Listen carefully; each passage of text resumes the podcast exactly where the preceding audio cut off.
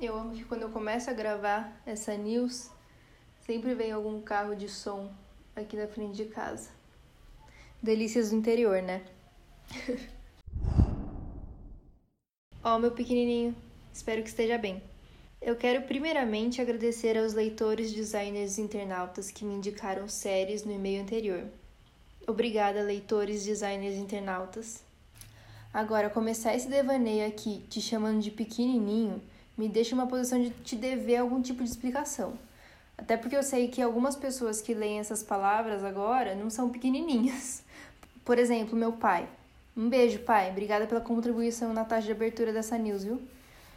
O meu pai tem 1,87 de altura contra os meus incríveis 1,59.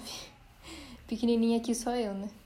Acontece que nos passeios virtuais que eu fiz ultimamente, eu topei com os perfis de astrofísicas brasileiras que fazem um trabalho muito primoroso e muito interessante de traduzir termos muito técnicos, né, do meio e de nos enriquecer com muitas informações extraordinárias sobre o universo. Mano, onde tá esse carro, velho? Juro. E a partir do momento em que eu mergulhei nessas informações, eu coloquei tudo em perspectiva. A vida, a minha, a sua e a de todo mundo, os problemas, os meus, os seus e os do mundo, e até mesmo um frasco de ketchup no supermercado. Sério. Depois de ler, reler, afinal não é porque elas traduzem tantas concepções difíceis que eu consigo entender de primeira, né, gente? Eu sou só mais uma curiosa, né?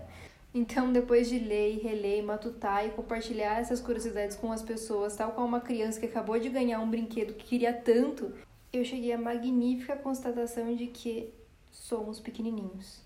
Tá bom, eu sei que você já sabia, mas eu também sei que isso deixou de te impactar em algum momento de tanto que a gente já ouviu sobre isso.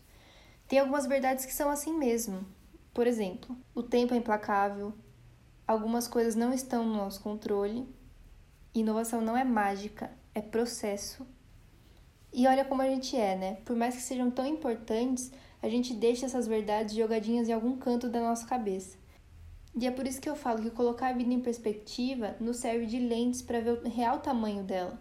E se você também é uma curiosidade sobre astronomia e astrofísica, não, sério, você sabia que uma lua de Júpiter, que chama Europa, inclusive, pode ter um oceano embaixo da superfície e pode ser que tenha vida? Enfim, acompanhe essas profissionais brasileiras incríveis. Tem a Roberta Duarte, a Sofia Fonseca e a Stephanie Werner.